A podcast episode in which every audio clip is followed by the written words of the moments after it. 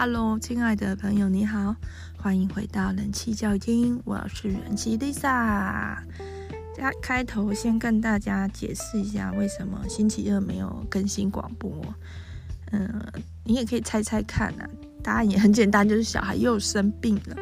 嗯，小之宝呢，他好像是过敏体质，我怀疑，严重怀疑，因为前阵子天气变冷，哦，忽冷忽热的时候呢，他就很容易鼻塞、流鼻水。然后鼻塞到那个嘴巴都打开开，就是他都用嘴巴呼吸，这样显得很憨。然后鼻泪管也塞住，所以有时候他就泪汪汪的，然后眼泪会一直 很可怜哦，就是没有在哭，但是眼泪会这样从从眼睛这样满出来啊，真是让人心疼。然后晚上睡觉的时候也睡不好。其实小之宝跟大之宝比起来，他是好睡很多的孩子哦，包含他睡觉时间到会自己去床上趴好这样子。然后很也比较小的时候，就是睡个整觉了，这样子，在睡眠方面算是，嗯、带给我比较比较小的挑战，就是比较顺利。可是生病的时候呢，就就是状况外啦，好，就不在不在一般的状况。生病的时候，他也是会常常夜醒醒来，然后醒来之后他就很可怜，他就在这边妈妈妈妈，然后这边推我，意思就是妈妈我怎么醒了呢？妈妈，我还想睡，嗯，在那边哭。然后一开始的时候，我就是还蛮有母爱的，就会啊拍拍他，抱抱他，把他哄睡。一天两天，然后一个晚上几次之后，就觉得啊啊啊，我也很想睡啊，所以我就会故意转过身去，假装没有听到。然后他就在这边，妈妈妈妈，我觉得好可怜。最后通常都还是，知道。没有办法，就还是起来帮他吸鼻涕啊，然后拍拍他哄睡。可是有一晚，他真的闹得太夸张了，那一晚好像醒来六次以上，就是到后来我都会，我就跟他说啊，你不想睡觉，去外你自己去外面玩好不好？就是我想睡啊，然后他就嗯，就躲在角落那边，妈妈妈妈，然后我就觉得啊，我好过分，我怎么可以这样对个两岁多的小朋友呢？然后就只好乖乖的又帮他吸鼻涕，然后把他哄睡。然后隔天起来，我觉得哇，世界末日了，真的，就是有有年纪了之后，不能不能这样子睡不好，我熬夜，我头好痛，然后肩膀也好痛，然后就是全身都觉得就是哪里都不对劲。还好就是我妈妈就白天的时候帮我把小之宝带去散步，我就补眠。然后因为我一早就必须起来哦，大之宝七点半以前就必须到学校嘛，然后这边忙，然后。到那个我先生送大之宝去学校，然后我妈妈把小之宝带去散步之后，我就回去补眠，就一口气竟然睡到十一点了，就是多日的疲劳这样子释放开来。对，也就是因为这种育儿有时候会遇到这种乱流啦，小朋友生病不是不是常态，但是发生的时候真的就是会让大家都很乱了手脚啊，所以星期二的时候那个时候状态就不太好，不可不太可能录广播。但是星期三、星期四的时候天气就很回暖，然后天气回暖的时候呢，小之宝状态立刻改善，就是 秒秒好这种。那我就觉得那可能就不是感冒，呃，感冒不会跟气候的联动性那么大，所以我猜他应该是过敏，过敏体质。然后天气冷的时候就会容易过敏，然后等到天气变温暖或者比较干的时候，他又会好一点。好，但是好没几天，因为星期四晚上又开始变冷了啊。对，那像昨天晚上他就有醒来两次，两次还行，两次我还能保持我的母爱，还不会叫他可不可以自己去外面去客厅玩，没有没有，好，那两次就还算还算挺过去了啦。好，那今天又要变冷了，我就觉得唉，大概就是命吧，就是只能忍耐了。不过像像大之宝，大之宝他现在这个年纪，哈，小一，他就算是生病的状态，他晚上也不太会睡不好了。好，就是他也是可以自己在那边睡睡个整觉，不会来就是吵爸妈这样子，所以说是一个过程，想办法就是熬过去。那我我不知道大家的情况是怎样，我本人只要一到冬天，我就会产生一种强烈想吃火锅的心情，就好像冬天就是要吃火锅这样子。可是其实我平常吃饭也都有配热汤，但是就是就是不一样。就是不一样，火锅就是不一样，就是想要吃火锅。那我观察到，不是只有我，好像普遍台湾人都有这种冬天进补啊。所以冬天的时候，各式各样的火锅店啊，或者是什么姜母鸭啊这种的，哦，羊肉卤啊，生意都会特别好。不过老实说，台湾的冬天 也不也不多冷啊，真的。嗯、我记得以前。我刚出社会那时候，刚好是开放中国大陆的人来台湾旅游的时候，那时候累积了很多民怨，就是就会觉得天哪，中国人怎么这样啊？哦，我记得有一次去一个风景区要排队上厕所的时候，有一些中国大妈就在那个公共空间，就是洗手台那附近就就开始脱裤子。我想说有，有 有那么急吗？就不能进了厕所之后再脱吗？那种那种感觉，但他们好像觉得那里就是可以尽情发挥的地方了哦。类似这样双方的一些文化差异引起的冲突。那我记得那时候去西头，然后有一群中国的游客，真的就是霸占着那个拍照地方，就很久很久很久，然后。就哦，我们一起去玩的人就受不了，就说你过去，你过去，就叫我过去，然后说我们要拍照，好，我就我就过去说，哎，不好意思，我们要拍照。就你知道发生什么事吗？他们就拥着我说一起拍，就就为什么？你是谁？我根本不认识你。好，反正就是说他们自由吗？还是怎么样？反正就是有一些文化的差异，而不是我们台湾人感觉中国人怎么这样哦。中国人也觉得台湾人怎么这样？那我记得我那时候看到一篇文章，是好像来台湾旅游的中国人写，他说台湾有很多不可思议的事，其中呢，台湾的冬天完全不冷。但是连狗都要穿毛衣哦，对，因为台湾冬天可能我们认为低温就是十度，十度就已经超冷了，就已经是寒流了。可是十度在中国那边都还没入秋呢，就是都还没进入秋天呢。哦，特别是中国北方，十度十度真的不算是低温。好，那没办法啦，我就是我就是台湾人，所以我就是。我的狗就是要穿毛衣。如果我有养狗的话，我自己我自己也必须在这个十几度的气温下穿毛衣。对，就是这样。然后就会很想吃火锅，然后就会陷入一种很痛苦的火锅锅底选择的挣扎。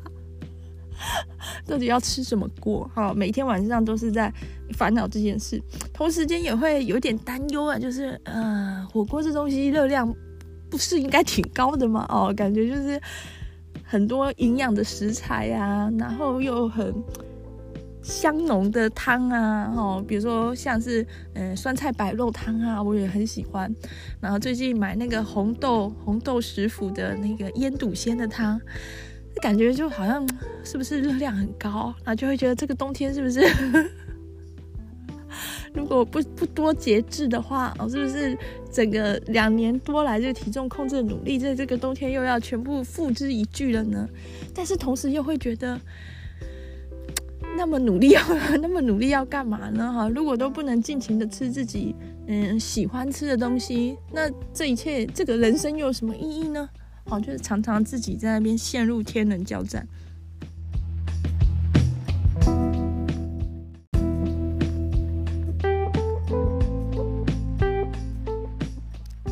关于体重管理跟饮食呢，最近我看了一本书。这本书呢，吸引我的地方是它的书名啊，我念看看看大家会不会也被这个书名吸引。他说：“虽然想瘦，但不想再只吃鸡胸肉了。”这个根本就是我心里的 OS 嘛。哦，然后它的副标是“重新开始”。脱离减重强迫症、饮食障碍与暴食，陪你最后一次减重啊！这个就是这个心里的一个梦想啊！如果可以维持在一个自己满意、理想的体重体态，然后又可以都吃自己喜欢吃的东西，然后吃饱哦，不要就是厌食暴食哈，这样子又健康又好看，那不是很棒吗？哈！那我想，这个比较近代的饮食真的是很崇尚多摄取蛋白质，然后少油少糖，好少碳水。但是后来越来越多的实验证实，这是不可能的。好，就是人对于人的蛋白质代谢产生热量的能力，就是不如人去摄取碳水化合物的能力啦。所以我们才会几乎各个民族都是以碳水化合物、淀粉类去做主食嘛。那生酮饮食有点像是一个不能说骗局啦，但是真的不一定是适合所有人。然后有一些科学家认为说，假如一直摄取高蛋白质的饮食，会无可避免的摄取大量的脂肪。好，就是你不可能只摄取高蛋白质，然后不摄取碳水化合物，也不摄取脂肪。好，人的身体没有办法这样去运作，不管是心理或生理都没办法接受这种事。那我自己之前已经有两年了吧，哈，体重大概整体大概减了十二公斤，靠的就是晚餐不吃淀粉，然后后来呢，午餐淀粉也是减量，但是越来越越来觉得很很迷惘，然后特别是有的时候真的是心情不好的时候就，就得 就得吃淀粉才行，真的就是这样，就就差那一两碗饭，真的是会有这种感觉。然后我我就有在公婆家餐桌上有分享过，哎，会不会这种高蛋白质的饮食是是个骗局什么的？然后我我公公就说：“你自己不知道吗？是你自己有没有瘦，有没有用？你自己不是最知道啊？你管别人说什么？这样我觉得也也有点道理啦。所以这种高蛋白质的饮食可能是不知道哎。”或许真的就是没有办法的办法嘛。但是如果要高蛋白质，然后少少碳水化合物、少淀粉、少油脂，那就就是鸡胸肉啊！这是，但是心理上吃鸡胸肉吃一段时间，一定会产生一种厌烦的心理，一定会觉得很难受。至少要是去皮鸡腿肉还好一点，但是就是。如果真的都吃这种高蛋白质，然后没有油脂，油脂量很少的话，有时候是蛮难去习惯的。冬天也是。然后这本书呢，其实我不推荐。我刚开始看的时候，我是觉得讲的还可以，就蛮好的。就是作者他用个人的经验分享啊，他小的时候怎样，就是一般的体型吧，然后后来上中学之后开始很喜欢吃东西，然后吃很多，然后吃到六十公斤，然后被因为她是女生，然后被同班男生笑说是汤马士小火车。后来上大学之后发奋发奋图强，然后瘦下来，瘦到四十八公斤，还去当模特。但是在当模特的时候，又会觉得别的模特都比自己瘦，然后又又开始减肥，然后是用的是非常极端的那种节食法，然后结果就引发了很大的后遗症，就是他开始暴饮暴食，之后暴食之后呢，又又胖回六十几公斤，然后之后呢，他又觉得这样不行，然后他就觉得不能一直这样反反复复的减的又重，减的又重，他就开始想办法找到一种平衡，就是用我觉得我觉得有点像正念饮食的心态，就是用比较健康的态度，比较。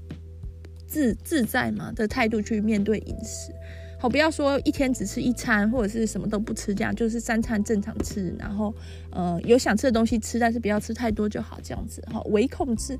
结果呢，这招就有效，他就瘦到了四十五公斤，而且后来都没有再复胖，然后他就。在这个过程中，他也认识很多人，其实都有这种厌食或暴饮暴食，这种进食障碍的困扰，所以他就有成立社团，然后有自己的 YouTube 频道，就帮助有同样困扰的人。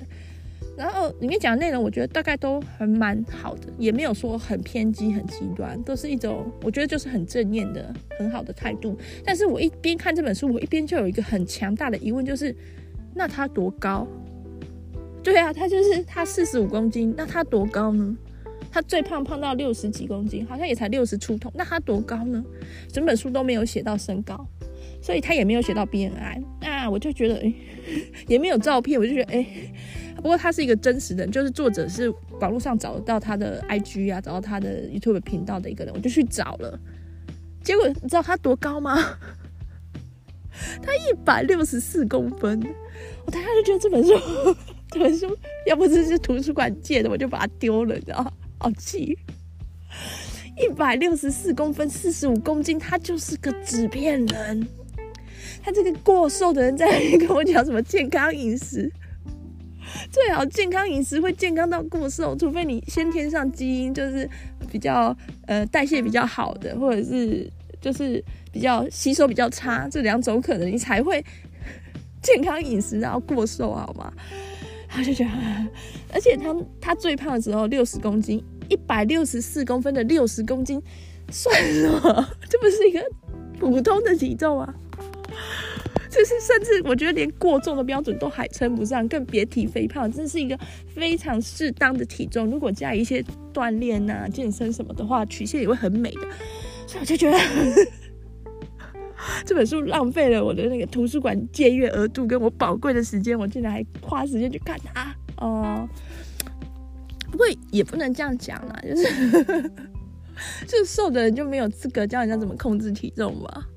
嗯，但是我觉得确实确实是没有资格的，因为也就是说，他如果每天放开心，就开开心心的、痛快的吃，他也就是一百六十四公分、六十公斤的体重的话，那他某种程度也是符合大家所谓吃不胖的人了，不是吗？嗯。而且我会非常怀疑他所谓的一百六十四公分、四十五公斤的的健康饮食到底到底什么饮食？真的有健康饮食吗？因为就很难想象啊，一个看起来就像是有厌食症的人的身材出来说他吃的很健康。哦，好吧，总之呢，就这本书，虽然他的书名这种。好像有写出一个我或者是当代很多人的心声让我很激赏，但是可能就是不能推荐这本书，也就是因为一百六十四公分、四十五公斤是一个不能去推广的身材，就它是一个畸形的审美。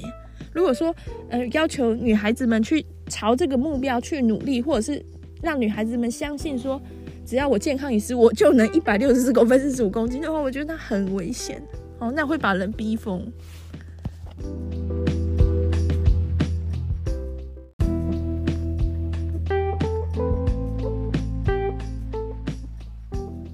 那推荐或者是说反推荐的一本饮食的书之后呢，嗯，我想跟大家分享我最近看过觉得还不错的哈，可以正面推荐的书。这本书叫做《美味陷阱》，副标题是“你吃的是食物，不是不是食物”。揭发假天然真添加的味觉骗局，哈，就是我们平常吃到的很多东西，它可能是人工合成的，也有可能是所谓天然萃取的，但是它不是本来的东西。比如说香草就是一个最好的例子哦，香草真正的香草，它的价格非常的昂贵，好，是一个高价的香料，但是嗯、人造的香草，不管它是。化学合成的，还是从其他的植物去萃取出来的类似香草味道的东西，嗯、它的价格就相对的便宜很多。那这本《美味陷阱》里，它有提到整个的历史，就是人类是怎么发现我们可以去造假一些味道的，好，然后用什么方法去做？那这东西会造成什么危害呢？好，举举个例子啊，比如说像草莓香料，现在的很多啊，草莓冰淇淋、草莓泡芙。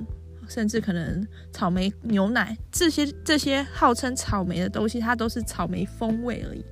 可能整个生产过程中完全没有运运用到真实的草莓，或者是意思意思加一点草莓，但是大部分还是用香料、人工的香料去调出那个味道。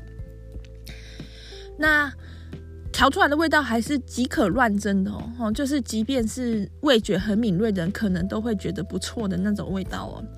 但是问题是它。违反了我们身体的一种食物味道的直觉，比如说，有的时候我们会很想吃肉，可能是因为，呃，我们身体中缺乏某一些，呃，比如说蛋白质啊，或者是油脂啊，肉里面的营养成分，然后我们就很想吃肉。这时候我们想的是肉的味道，我脑海中想的不会是蛋白质 百分之多少，脂质多百分之多少，不会不会，我们想的就是肉的那个味道。也就是说，我们的身体很像一种。超级聪明又会自己运作的一种智慧模式，好，就是当我们身体缺什么时候，我们自然会想吃跟它对应的食物。这个东西是算是有一点天生，然后也有一点后天训练而来的哈。可是因为我们所想到的是那个味道，所以如果这时候给我一个假肉，但是它有肉的味道的话，我可能也会吃，而且我可能会吃很多，因为我身体需要肉的营养，我需要，所以我会渴求那个肉的味道。但是那个假肉，人工合成出来的肉风味的东西，它有那些我身体现在正在缺乏的营养吗？可能是没有的。那以草莓为例，我现在超级想吃草莓，原因是因为冬天到了，就会想吃草莓。好，但是也有可能是呃，我身体缺乏维生素 C 啊，或者是缺乏一些草莓里面的矿物质啊，或者一些果糖啊，甚至什么草莓多酚之类，我不我不太清楚草莓里面有什么。但是大自然的每一项食物，它的营养都是非常丰富的，很复杂的。那我们身体可能缺缺乏其中的一些元素，所以我产生一种非常强烈的，我今天就得吃到草莓的冲动。但是那个就就想吃的是草莓的味道，所以我可能会去哈根达斯买草莓冰淇淋，然后吃了之后就嗯，今天就是想吃草莓。但是那个哈根达斯的草莓冰淇淋里面完全没有草莓啊，它就是那个调出来的香料而已，或者是从其他水果萃取出来的那些会产生那个气味的东西而已。所以我一边吃，会会变成一种陷入一种矛盾跟混乱，好像我吃到了吃到了我想吃的草莓，可是我身体根本没有吃到它要的营养，因为我不是吃真的草莓。那这种情况呢，就会造成人的过量饮食，而且会有一种成瘾的心态，就是从我们小时候的成长，我们吃过真的草莓嘛，所以我们身体知道说，当我吃了这个草莓，我就会获得我想要的营养元素。可是，当日后我们在吃这些草莓风味的东西的时候，身体其实很困惑的。诶，我已经吃了草莓风味的东西，为什么那个营养元素都还没进来呢？他可能就会觉得吃的不够多。好，就好像，那假如我们做一个实验，那让老鼠呢，就是按一下那个钮，就会跑出食物来。之后呢，按那个钮已经不会跑出食物了，但是它还是会一直去按，它会觉得，诶，怎么还没跑出来？快跑出来啊！所以很多人他有一个食物上瘾的问题，就是他吃了太多这种人工添加物的东西，所以他一直处于一种渴望的状态。食物上瘾的人并不是比别人更会吃，而是比别人更渴望。哦，就是他的那种想吃一个东西的那种迫切感，一定得吃到，很强烈。这样子是食物上瘾的主因。哦，如果只是很会吃，那是大胃王，那是另外那是另外一种故事。好，那所以说这本这本美味陷阱它就很详尽哦，从人跟味道之间的关系，然后人类怎么发现味道是可以被复制的，然后怎么去分析哪些味道有前中后味啊？比如说像香草，它里面有一个微微的像树脂的味道，很微小很微小的气味，但是如果少了那个气味的话。人吃起来就会觉得不对劲，诶，这不是真的香草。但是后来因为质谱仪的发明啊，开始有一些诶高科技的仪器可以去分析每一个每一个气味它里面的组成有哪些哪些分哪些什么的哪些元素，所以大部分的味道其实都已经可以用化学的方式去还原或复制了。这几乎就要造成人类的末路，就是。从我们可以完美的破解及复制每一种味道开始，人类就无可避免的要走向一个集体的肥胖了。好，这些食品加工的业者，他们所期待的目标，绝对不是世界上每个人都健康快乐的活着，那不干他的事。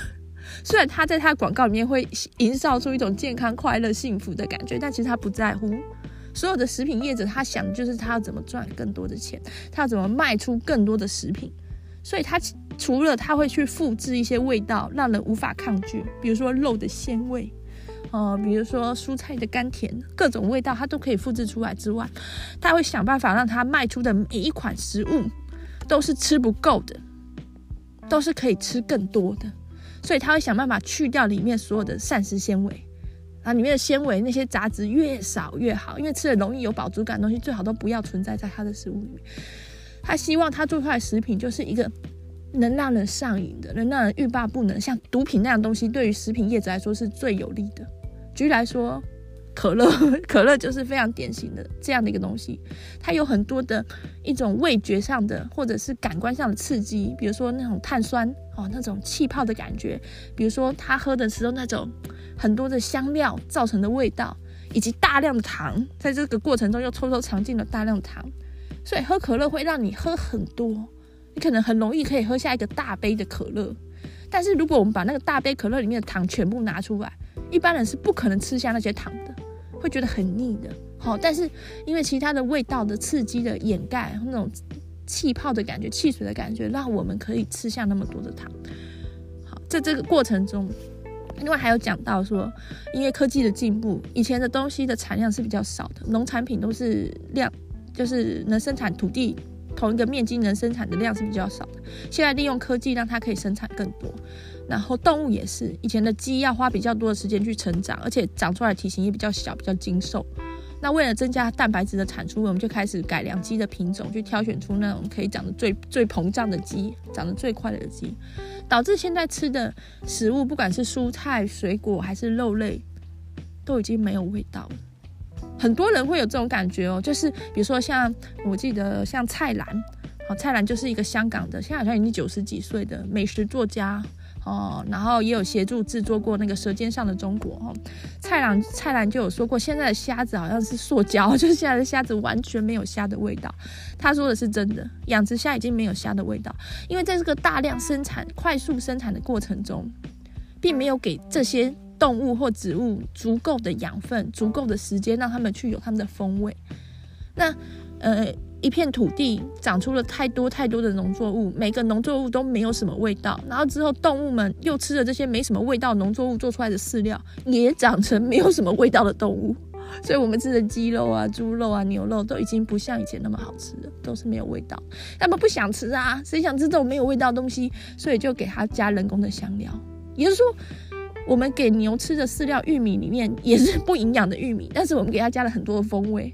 那牛在渴望营养的同时，就渴望那个味道呢，就去疯狂的吃饲料。之后我们人又吃了这些没有味道的东西，我们又长成了比较大只但是没有味道的人哦。所以如果今天有个外星人来到地球，想要吃一顿 buffet 啊，他就看到有一些人体型明显比其他人大很多，想说这个这个这个应该不错，就他拿进嘴里咬一咬，会发现，哎呦，没有味道哦。对，所以说。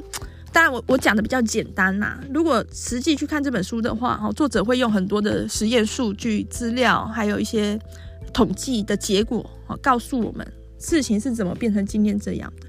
那如果我们要逃出这个美味陷阱，其实也非常的简单。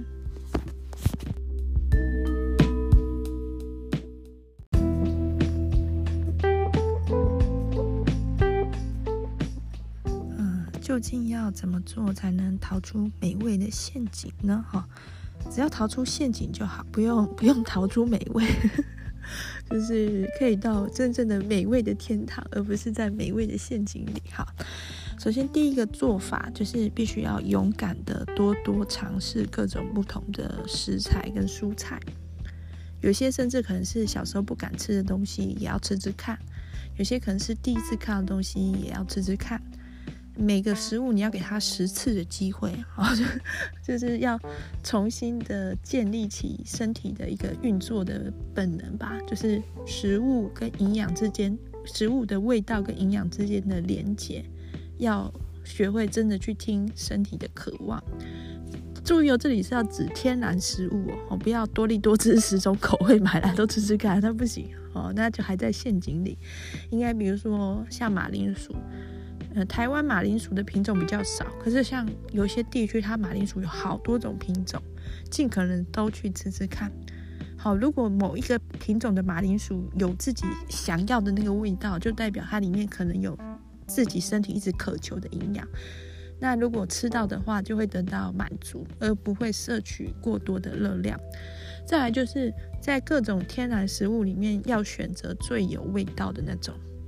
啊，我相信有在料理的台湾的朋友都知道，菜头就是白萝卜，进口的跟本土的味道差很多，夏天跟冬天的味道也差很多。好，就是感觉好像是一样的东西，就是外表看起来都是这样白白粗粗胖胖的炒菜头，吃起来是完全不一样的。所以一定要吃那个风味特别好的，吃当季的食食物。好，因为当季的食物它才是营养最丰富的，滋滋味最丰富的那种食物，不是甜味哦。好，现代的社会有一点太重视甜味了。好，甜味当然是很好，就是一种本能。可是比如说像玉米、糯米、玉米，就是逐渐的在消失，然后甜玉米越来越受欢迎，甚至甜玉米也不够了，吃水果玉米。好，但是其实仔细咀嚼的时候，那个糯米、玉米的风味是很强烈的。那如果有小农自己种的蔬果，比如说有些地方可能会有一些蔬果市集，哦，那就很棒。大量去量产的，重视产量去生产很多的农牧产品，其实它就会把它的风味稀释掉。越是小规模的自己种的菜，越是野生的，它的滋味就越浓。像我妈很喜欢吃一些野菜哦，那个味道真的是超重，甚至有点苦。好，但是有点苦不怕，身体自己知道怎么去找平衡，就是身体不会把自己吃到中毒。好，就慢慢的吃，去感受一下滋味，好，去找回这种本能的智慧。肉类要吃，一律吃草饲的。就是那个那个那个动物是吃草的，比如说草饲牛、草饲羊，嗯，羊肉草饲的比例比较高。现在很多牛肉都是吃饲料，吃玉米饲料，那可能就它们的风味跟营养的成分是截然不同的。小羔羊那种童子鸡、春鸡嘛，哦，这种当然就是比较更营养。野生的海鱼当然就比养殖鱼更营养。哦，这是一个很简单的。区分的指标，再来就是好吃的肉也是比不好吃的肉更营养。如果说吃的那个料理需要加很多的调味料，比如说加胡椒盐、加盐、加辣椒粉、加一大堆才吃得下去的话，那它的营养价值可能也没有那么高，就是它没有办法自然的呈现出风味的话，味道滋味的话，再来是建议大家多去吃香料、香草。好天然的，哦，如果是人工的，那就那就那就大可不必。但是天然的香料香草，它会有一种味觉上的刺激，比如说像咖喱哦，就是印度人做咖喱是会拿一个小钵在那边磨磨磨磨各式各样的香料的。那些香料里面为什么会有一种对味觉有一种刺激的效果？就是因为它里面有很多的微量元素，一些营养成分。好，那可能是我们身体需要的化合物，比如说，他有举个例子，橄榄油，冷压初榨橄榄油，哈，那因为橄榄油也有很量产、很很很不太好的，但是真正的橄榄油，好的橄榄油，意大利的橄榄油，你去吃的时候，直接喝，直接喝的时候，你会尝到一股刺激喉咙的辣味。而那个东西是一种消炎成分，就是橄榄油里面内含的消炎成分，就是这样子。那些呃人类自古以来用的新香料都有它的意义、价值跟营养，要再去把它找回来，因为。我们知道，不管是天生的，可能在妈妈肚子里面就有受到这个血液循环啊，然后出来喝母奶的熏陶，或者是后天我们在吃各式各样东西的时候，身体慢慢的把营养跟味觉连接。不管如何，这种千百年流传下来的食物，它其实就是有它的意义。为什么没有被淘汰？为什么就是有肉桂？肉桂就是会被拿来做肉桂卷，哦，就是它那个味道跟它那个营养就是我们要的。可现在很多肉桂卷是用肉桂的香料，就是。不是真的肉桂，是合成的，或者是从其他东西萃取出来的那个味道做的话，那就不对了。可是如果我们没有真的大量的去吃各式各样天然的、真正的香料、香菜、香草哦，香菜不一定啊，看个人喜好啦，不敢吃不用勉强，但是要适时吃哦。好啊，自己决定的哦。那那那我们在就没有办法去重新的感受那种。食物的味道跟营养的连接，我们就很容易掉入陷阱里，我们就会去吃假的肉桂卷，假的肉桂做的假的肉桂卷。好，好，那还有一个我觉得非常就是有参考价值，就是喝葡萄酒、喝精酿啤酒、吃黑巧克力，因为这些东西里面含有非常强烈的味道，就是它就是嗯。必须要去学习品味的滋味，我们必须去在真正的美味里面徜徉，哦，我们才会有那个能力去逃出美味陷阱，我们才会有那个嗯鉴别能力，或者是才有那个勇气。就是当我们知道。不用吃人工的添加物、人工的香料、人工的色素，我们也可以知道很多好吃的东西的时候，我们吃得出来的时候，我们才有那个力量去拒绝一些廉价的或者是充满陷阱的的加工食物。好，然后餐厅如果是普遍是使用那种天天然天然香料的，可以去吃。如果那个餐厅使用的就是很人工的东西，甚至他就是用料理包加热给你吃的话，就不要再去了。就不需要花那个钱，好，要吃料理包，自己在家里面热一热就好了。好，我觉得自己煮菜的话是绝对是比较好的，嗯、因为就是怎么知道嘛？好，人家要给你吃的东西端上来的时候已经一盘弄好了，怎么知道它的原料？怎么知道它的料理方式嘛？我觉得自己自己煮是比较安心。但是，嗯、如果说真的没办法自己煮去吃的话，就是宁可多花一点钱去吃真正好的料理，也不要。拿那些人工添加剂去愚弄自己的脑袋。另外，书里面很特别是还有提到不建议摄取营养补充品。好，就是有一些人的肥胖其实是营养不良，就是他身体一直都没有吃到他想要的营养，然后就一直吃那个味道的东西。比如说他可能缺铁，所以他就吃很多的肉，可是他吃到肉又是特别粗糙的，或者是营养不足的肉，哦，吃的都是肥肉。好，简单来说好了，他吃的都是肥肥肉的部分，他就没有吃到铁啊。那那就会造成他饮食过量。有些人就会问说，那这个时候直接给他吃铁剂呢？直接给他吃营养补充品呢？哦，书里面是不建议这么做的，因为这种方式的营养到底能不能吸收，还没有经过科学有效的认证。就是人类更善于从食物里面去吸收营养，因为事情总是那么搭配的刚刚好，就是我们要吸收的营养元素在那个食物食材本身，它可能是相辅相成的。可是，当你把它单独萃取出来的时候，人体能不能有效吸收？有些是脂溶性，有些是水溶性，有些可能必须辅助什么才能吸收的话，就不一定配得那么刚好。再就是，如果养成习惯去吃这种各式各样的维他命营养补充品的话，会有个隐忧，就是身体完全没有办法建立起正确的味道跟营养的连接。也就是说，对我们来说，维生素 B 可能就是那一颗橘色的小药吧。我之前都有在吃哦，看完这本书之后，我就不吃了。呃，或者是维他命 C，我们就会以为是那那一颗吃起来像柠檬的那个酸酸甜甜，那那倒还蛮合理的，然后跟真实世界是一致。但是这样的话，等于我们在吃营养补充品的时候，我们在削弱自己天生的能力，或一种本能。好，这样子会把我们离健康或者是理想的身材，可能是越推越远，大脑可能是会混乱的。基本上就是美味陷阱的最后一章，就是。致谢前面的最后一章，基本上就是在讲具体的做法。我看过很多这种饮食或者是体重管理的书，只要是欧美的作家写的，而且是比较严谨的，就是真的有数据资料分析的，他都是一律把做法放在最后一页，好像宝藏这样，就是有那个。有那个耐心，然后有那个努力，愿意看了前面种种的呃铺陈描述，有些难的科学的部分之后，看到最后的人才知道要怎么样得到一个健康，或者是得到一个理想身材。对，那我我已经把秘密告诉你了，所以以后如果觉得啊，天哪，这本书内容也太难了吧，我又不是医生，我怎么看得懂这个什么什么机制的的话，你就直接翻到最后一章就可以了。好，最后一章有比较简单的生活上的做法。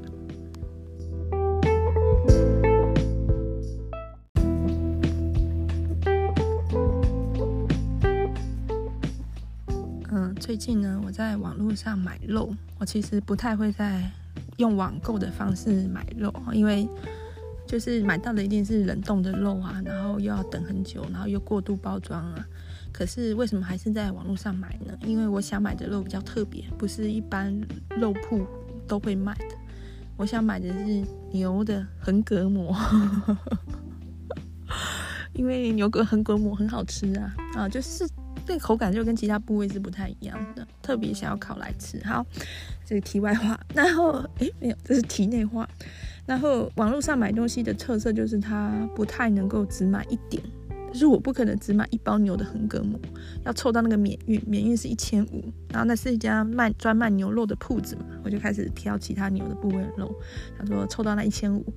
就就就就买买买买，就发现那购物车三千多，我想说怎么回事？然后我仔细看，牛的脸颊肉、牛肋条、牛腩、牛腱、牛筋、牛胃、牛尾巴哦，牛油、牛骨，哇塞，全部买了，根本就是就是想要买一头牛，整个整头牛，饿到想吃整条牛，那个瞬间我就。意识到我是多么的饥饿，我是多么的肉食，多么的渴望肉。那我就觉得，嗯，可能是冬天吧，因为我好像只要天气一变了，我就会疯狂的渴望吃肉。印象最深的就是曾经在新疆旅游的时候，哇，那时候夜晚喝一碗羊肉汤，那种感觉太强烈了哦，就是很想吃肉。嗯，但是我又会觉得。不可以，就不可以吃那么多肉哈，吃肉不健康，牛肉不环保，还有就是，就是就是怕胖，就是就是怕肉吃太多怕胖。那会觉得自己到底在干嘛呢？我到了三十几岁，为这种无聊的事，整天在那边煎熬烦恼，而且体重也很适当啊。目前我的体重很适当。然后前几天呢，我我去就我妈她洗衣服晾在那边的时候，我发现哎，她有一件牛仔裤还不错看。嗯，想说她怎么会有这种裤子，然后就去看了一下，仔细看一下，然后发现那件牛仔裤竟然是 S 号的。我想说，天哪，我妈活到这个 六十岁了，还穿得进 S 号的牛仔裤。S 号牛仔裤代表什么呢？我记得我大学的时候去跟好朋友一起上那个体育课，选瑜伽。瑜伽大部分都是女孩子上，如果好像有限女生哦，就是如果有去上瑜伽课的男生，恐怕有点图谋不轨吧？就是是不是 有想想看？看看有没有什么好看的嘛？哦，就大部分都是女生，然后除了我跟我的好朋友，我们也认识了其他好像是生科系的好朋友吧。然后就会上课前啊，或者是上课后就会在那边聊天，然后就又又聊到了体型。然后其实大家都是身材蛮苗条，就蛮好看的身材，但是总是以世俗的标准来说，总是还是常常被嫌呐。特别是女生，健康的女生。很容易脂肪是会囤积在臀部跟大腿的，这其实是一个非常健康的表现，因为，呃，臀部跟大腿的脂肪它不会伤害身体的器官，它就是保暖或者是舒服呃备用备用脂肪哈，有天急需营养时候可以拿出来燃烧的，不像肚子的腹部的脂肪，它可能会让内脏的一些。呃，健康受到影响，但是女生大腿跟腹部有一些，不是大腿，大腿跟屁股有一些脂肪是还不错的。然后，但是他们就在那边抱怨啊，说啊，到底怎么样才能把大腿瘦下来啊？到底怎么样屁股才能小一点啊？啊，其中一个女生就说了，啊，就是都都只能穿 L 号的牛仔裤，好希望有一天能穿进 N 号的裤子。然后所有女生就点头，对啊，对啊，好希望有一天能穿 N 号的裤子。我就说。为什么不是希望穿 S 号的裤子呢？然后就群起围攻我，就很生气，就在那边讲着，我 N 号都穿不下，我怎么穿 S 号啦？那时候的我还就是还是穿得进 S 号裤子的人，所以我就讲这种蠢话，自己没有觉得有什么不对。生完两个孩子之后，我也是别说 S 号了，有时候 L 号穿都有点紧了。哦，但是后来又慢慢的体重管理又变回 N 号穿得下了，嗯，S 号大概此生是无望了啦，因为骨盆开了嘛，我骨架比我妈大蛮多的，所以我生完孩子之后，我的那个骨头的宽度就是不行，不可能再穿 S 号。我觉得，就算我真的很瘦很瘦，我觉得我 S 号牛仔裤也是穿不进去的，就是腿腿那边可能穿得进去，宽宽部嘛，宽骨嘛，骨盆那边应该是扣不起来。然后就会感觉到这种东西就是一种很很无形的，但是又非常具体的压迫在女生的一生当中。但是大部分时候又是自愿去进入这个压迫里的，就没有人说一定要穿 S 号的裤子啊，叉叉叉 L 都有在卖啊，有什么好担心的？但是就是因为自己想要挤进那个 S 号，然后。必须花很多的努力，可能也中间造成了很多痛苦，可能还是达不到，因为那有一些嗯先天的要素，健康上的的的限制啦。就是如果用健康的方法，包含良好的饮食习惯，少吃这种添加物，然后嗯、均衡饮食加上运动，就是会维持在一个适当的体重，不可能变成一个纸片人，除非你天生就是纸片人的那种基因。所以这这像这样算是。自愿的还是被逼的呢？对，要说自愿的可以说是自愿，但是这 S 号的裤子就不能做大一点吗？不就没事了吗？就不用烦恼了。所以有一点那么自愿的，又有一点那么社会的压迫的氛围在，我觉得这就是女性的一个课题。好，最近呢，哦，跟这个这个这个要怎么称呼他呢？哦。呃，大大咪宝文创公司的总裁黄黄咪子女士聊天呢，啊，其实这是今天刚发生的事而已。她推荐我一本好书，我就要去借，然后竟然那本书就是不用预约，马上就可以借，但是我的那个分馆没有，所以我要从其他分馆调，大概也要一个星期。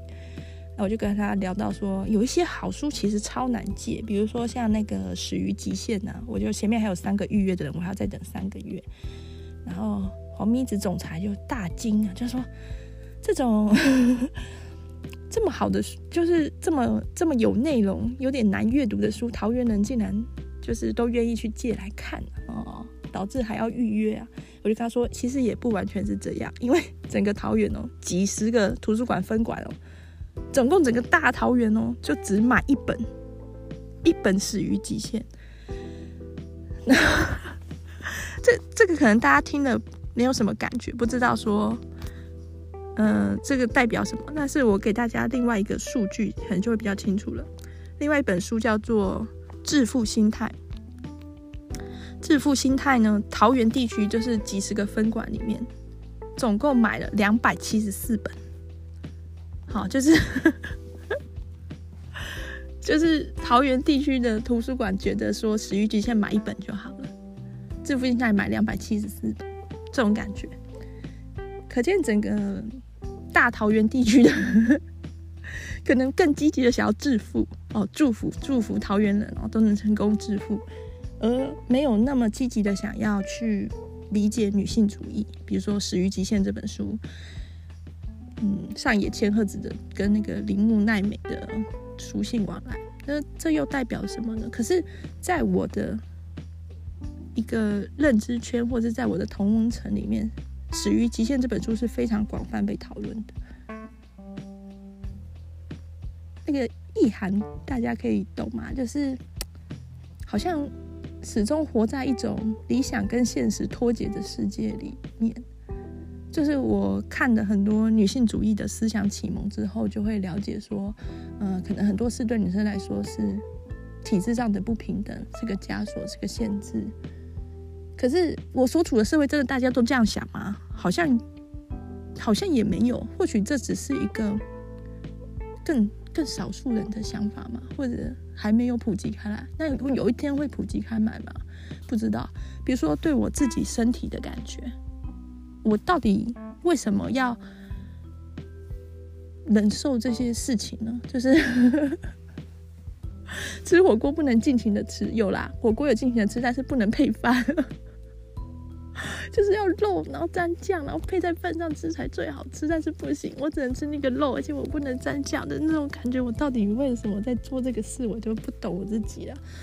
可是这种东西却又是这个社会要的，不是吗？这个社会就是要女生这样子很瘦啊，很符合某一种审美啊，所以我内心就会很混乱嘛。可是我接触到的很多的新的思想又告诉我，女生不需要福音在这种很肤浅的审美下，而且这是一种弱化的审美。女生越瘦就越弱，就越容易被控制啊。整体的竞争力是下降的，就是没有体力，也没有精神啊，吃不饱啊，整天在那边想，好想买一点肉来吃，这种这样怎么怎么怎么不当个坚强自主的人呢？可是整个社会好像又是喜欢这样子的女生啊，就是喜欢那样很瘦的女生啊，那有点抓不到，就是总是总是在矛盾，总是在思索吧。我我觉得我的状态，那。到底可不可以呢？我到底可不可以？因为我现在已经从我是从我的健康体重的上限一直走走走走走到快到我健康体重的下限，所以健康体重范围很广，十几公斤。然后，当我越来越接近我健康体重的下限的时候，周围也会开始有一些声音说：“哦，不要再瘦下去，太瘦了，赶快多吃一点哈，吃白饭没关系啦，哦呃，不然吃一碗嘛，晚餐吃一碗白饭嘛，配点菜嘛，因为有时候有些菜啊单吃，比如说番茄炒蛋，我我我单吃番茄炒蛋，欸，我不能配饭哎，晚餐的时候，但是多奇怪，但是久了竟然也就也就认命了那种感觉。”我妈就会说啊，你就吃点饭，不会怎么样啦。有时候我就吃一点哈，但是就是不会吃超过半碗这样子。就是嗯，哎，到底到底到底在干嘛呢？对，好，哎，最后就结尾就是 这样乱发牢骚。不知道有没有人知道这个标题？就是我会思考，我会断食，我会等待。这是出自《悉达多》这本书里面的。当你会思考、会断食、会等待的时候，你就不会受限于一些事，就是你就不会被愚弄，或者是你就不需要屈服一些你并不想要去做的事。当你会断食的时候，当你会思考、会断食、会等待的时候，你才能真正有办法去看透世界的一些真理或真相，哈，像是菩提树下的静坐那种东西一样。如果是很精神、灵魂高层次的这种断食，好像就可以。对，或者是反物质的这种断食，我就我就不想要堕入资本主义的圈套，所以我就不想要这样子外食，或者是暴饮暴食，不想要吃加工食品，这样好像可以。如果说为了我就想我就想穿进 S 号的牛仔裤，好像就又就又没有那么可以了，好像就是一个被压迫者的、被社会规训的。可是，就真的不能有这个想法吗？这想法到底是后天加上的，还是我我自己我自己的？有时候我也是很迷惘啊。总之这一集就这样莫名其妙在这边结束了。我要准备去想晚餐的火锅了哈，大家拜拜。